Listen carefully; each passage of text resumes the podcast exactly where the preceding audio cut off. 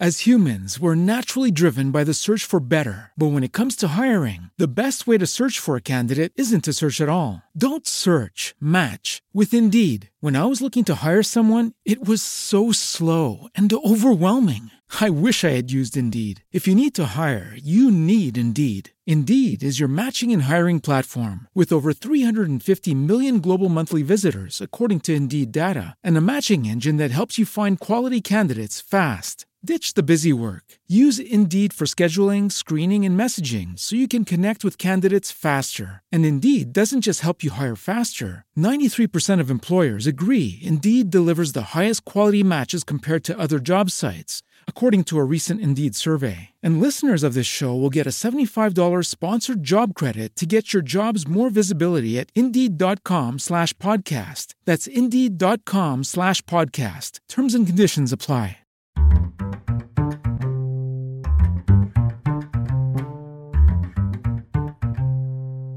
Gerardo Cesarini Natürliches Denken Die Corona-Krise Gelesen von Christina Eder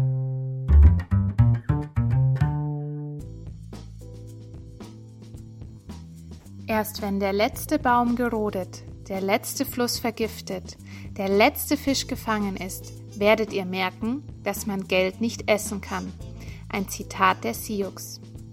Wenn man, um zu produzieren, die Erlaubnis derjenigen einholen muss, die nicht produzieren und nichts über die Produktion wissen, wenn Geld an diejenigen geht, die mit Gefälligkeiten und nicht mit Gütern handeln, wenn eine bestimmte Minderheit sich mit Mäzenatentum und Korruption statt mit ihrer eigenen Arbeit bereichert, wenn das Gesetz uns nicht vor dieser Minderheit schützt, sondern sie durch das Gesetz geschützt wird, wenn die Verschmutzung des eigenen Gewissens und die Gier belohnt werden, während Ehrlichkeit mit Selbstverbrennung und Frustration bestraft wird, kann man nur denken, dass das Schicksal eines solchen Systems nur sein Zusammenbruch sein kann. In dieser durch das Coronavirus verursachten Pandemie befindet sich die Menschheit und ihr System in einer Krise. Der Begriff Krise leitet sich von dem griechischen Verb krino ab, was im weiteren Sinne trennen, beurteilen, bewerten bedeutet. Wir als Menschheit sind also aufgerufen, darüber nachzudenken, was uns diese Krise zu suggerieren versucht, damit wir unsere künftige Einstellung verbessern können, sobald wir sie überwunden haben. Unser System wird sich ändern müssen und wir werden uns ändern müssen. Das System wird sich selbst in Frage stellen müssen und wir werden uns selbst in Frage stellen müssen. Ebenso unsere Haltung und unseren Egoismus. Aus Egoisten sollten Ökoaktivisten werden, aus Egozentrikern Ökozentriker. Das Wort Öko bedeutet Heim. Das Wort Wirtschaft heißt auf Lateinisch Economia und bedeutet Hausverwaltung. Wirtschaft bedeutet nicht, Geld auf Kosten der Zerstörung des Ortes, an dem wir leben, zu verdienen. Es bedeutet das Gegenteil, nämlich unser Heim gut zu verwalten, seine Schönheit, Sauberkeit und Gesundheit zu schützen. Die Lektion, die wir lernen müssen, wenn wir diese Krise überwunden haben, ist grundlegend über das Problem der Luft- und Umweltverschmutzung nachzudenken. Jetzt, da unsere Wirtschaft zum Stillstand gekommen ist, kommen Tiere in unsere Städte, in unsere Meere, während wir in unseren Häusern eingeschlossen sind. Diese Tiere kommen nicht, um die von uns besetzten Räume zurückzuerobern. Sie kommen, um uns zu sagen, jetzt, wo ihr euch beruhigt habt, wo ihr nicht mehr nur an euch denkt, wo ihr eure frenetischen Rhythmen, eure Lebensmodelle, die auf Kontrolle und Herrschaft und verrückten Wirtschaftsspekulationen beruhen, nicht mehr durchsetzt, kommen wir zu euch. Wir sind Freunde, wir sind keine Eroberer. Tiere und Natur haben weder ein Gefühl von Rache oder Vergeltung, noch ein Gefühl des Hortens oder der Unterwerfung, noch ein Konzept des Eigentums. Dies sind menschliche Projektionen. Die Natur ist, die Natur nimmt nicht, sie besetzt nicht, sie rächt sich nicht. Viele Tierarten sind ausgestorben, aber nicht, weil die Natur sie bestrafen wollte. Die Natur bestraft nicht, die Natur ist. Sie starben aus, weil in der Natur etwas geschah, das sie aussterben ließ. Natürlich könnte auch die menschliche Spezies aussterben, aber nicht, weil die Natur sie bestrafen will. Die menschliche Spezies ist die Natur und die Natur bestraft sich nicht selbst. Die Natur ist. In der Natur ist alles, was richtig und falsch ist, gleichermaßen gerechtfertigt. Die Zebraart hasst die Löwenart nicht, beide sind Natur. Wenn das Zebra den Löwen hasst, weil es gejagt und gefressen wird, würde es das Wesen der Natur hassen, also würde es auch sich selbst hassen. Aber die Natur hasst sich nicht selbst, die Natur ist einfach ihr eigenes Wesen. Das Wesen der Natur ist nicht linear oder vernünftig. Das Wesen der Natur ist paradox und widersprüchlich und aus diesem Grunde vollkommen harmonisch und ausgewogen. Viele Viren, die die Pandemien der letzten Jahrzehnte auslösten, waren zunächst harmlos, aber die unverantwortliche Zerstörung von Ökosystemen hat ihre Schädlichkeit und Ausbreitung erhöht.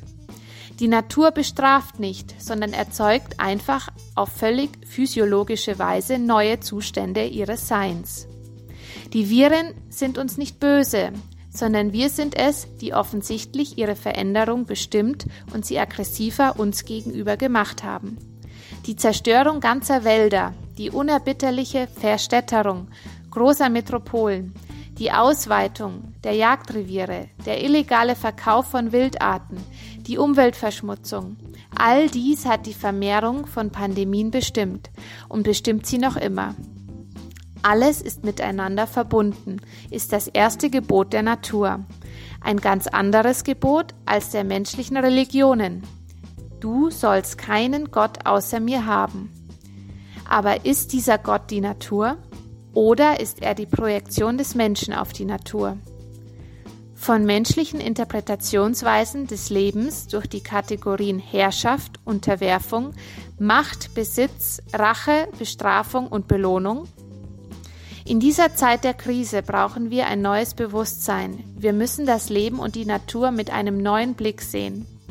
Der große Philosoph und Mystiker Bonaventura schrieb, dass wir Menschen mit drei Augen ausgestattet sind, demnach drei verschiedenen Wegen zum Wissen. Das erste Auge ist das Auge des Körpers. Es stellt das physische Sehen dar und sieht die Realität hinsichtlich Zeiten und Räumen aus Dingen und Lebewesen, die unter ihnen aufgeteilt sind. Dann gibt es das Auge der Vernunft. Es befasst sich mit Philosophie, Geometrie und den Aktivitäten des Denkens im Allgemeinen. Wir nehmen den Geschmack der Mathematik nicht wahr. Wir sehen kein Atom, aber es ist unbestreitbar, dass diese Einheit einen entscheidenden Einfluss auf unsere Welt und unsere Wahrnehmung hat. Letztlich gibt es das Auge der Kontemplation, das sowohl das des Körpers als auch das der Vernunft übersteigt. Es ist das Auge, das uns die Einheit von allem und jedem wahrnehmen lässt, das uns über den Schleier der Illusion der Trennung hinausgehen lässt und uns das Wesen der Wirklichkeit zeigt. Das heißt, dass alles eins ist. Jung nannte die Erfahrung der totalen Verbindung mit der ungeteilten Natur Ozean des Bewusstseins. Ich glaube, es ist notwendig, die Wirklichkeit mit dem Auge der Kontemplation zu sehen und mit diesem Auge unser Ego der verschlossenen Individuen in ihren eigenen Kulturen, Religionen, Traditionen, Sprachen, Techniken, Wissenschaften und Wirtschaften beiseite zu legen, um uns dem Echo der Natur zu öffnen. Die Menschheit hat das dringende Bedürfnis, sich selbst zu ökologisieren, und sobald sie ökologisiert ist, ist es absolut unerlässlich, dass sie zurückkehrt, um das Haus, das sie beherbergt, in Anerkennung ihrer Göttlichkeit, Kraft und ihres mystischen Lichts zu führen.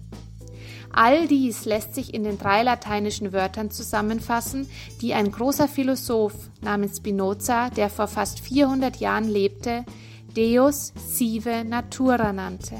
Es bedeutet so viel wie Gott ist Natur. Natürliches Denken, ein Podcast über Kultur und Natur. Die nächste Folge handelt über die Schuld. Bitte nicht verpassen und einfach an meinem Podcast anmelden. As humans, we're naturally driven by the search for better. But when it comes to hiring, the best way to search for a candidate isn't to search at all. Don't search, match with Indeed. When I was looking to hire someone, it was so slow and overwhelming. I wish I had used Indeed. If you need to hire, you need Indeed. Indeed is your matching and hiring platform with over 350 million global monthly visitors, according to Indeed data, and a matching engine that helps you find quality candidates fast. Ditch the busy work. Use Indeed for scheduling, screening, and messaging so you can connect with candidates faster. And Indeed doesn't just help you hire faster. 93% of employers agree Indeed delivers the highest quality matches compared to other job sites, according to a recent Indeed survey. And listeners of this show will get a $75 sponsored job credit to get your jobs more visibility at Indeed.com slash podcast. That's Indeed.com slash podcast. Terms and conditions apply.